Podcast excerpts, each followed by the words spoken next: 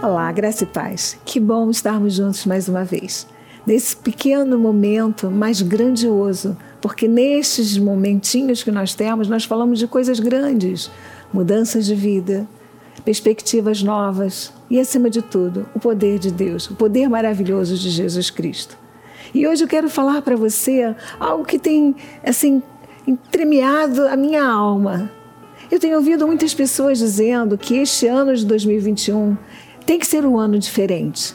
Elas desejam que esse ano seja um ano diferente, mas elas continuam com as mesmas atitudes. É impossível que você queira uma mudança e você não mude. Quantas vezes nós achamos que as coisas vão mudar porque vão mudar por si só? Não. Nós, e Salomão, eu lendo esta semana o livro de Provérbios, Salomão diz que a pessoa inteligente, ela se livra das astúcias. A pessoa que é inteligente, que tem sabedoria de Deus, ela se livra de muitos males.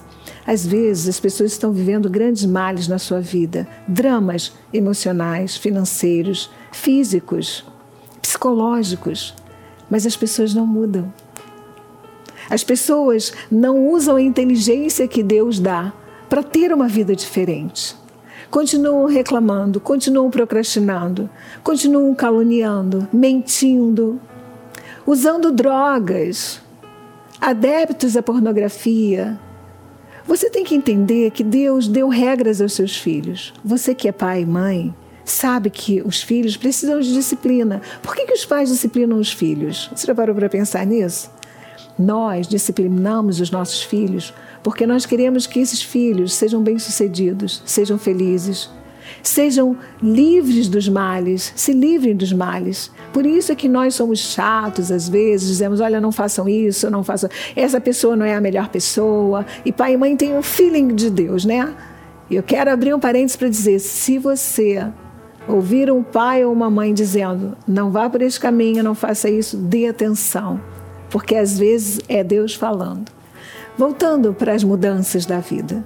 Você quer ser uma pessoa diferente? Você quer ver a sua família, a sua estrutura profissional diferente, a sua vida física, social diferente? Comece a mudança por você mesmo.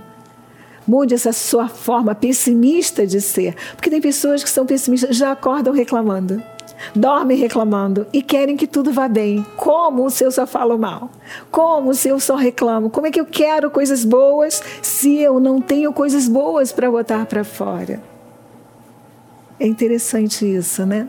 É interessante nós entendermos que eu não posso dar o que eu não tenho.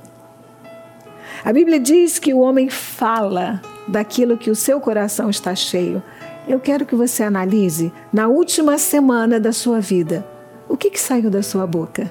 Você que é um crente em Jesus. Se você não tem compromisso com Deus, o que saiu da sua boca, dos seus lábios, que veio do seu coração, não importa.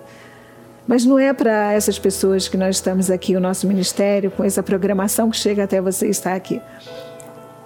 Você que não quer briga, você abre sua boca para jogar farpas e setas e dardos e arma branca. Você quer paz? Começa a lançar paz. Você quer harmonia? Viva em harmonia. Perdoa, compreende, seja empática, seja empático. Faça a sua parte. Cuide da sua família, cuide da sua saúde.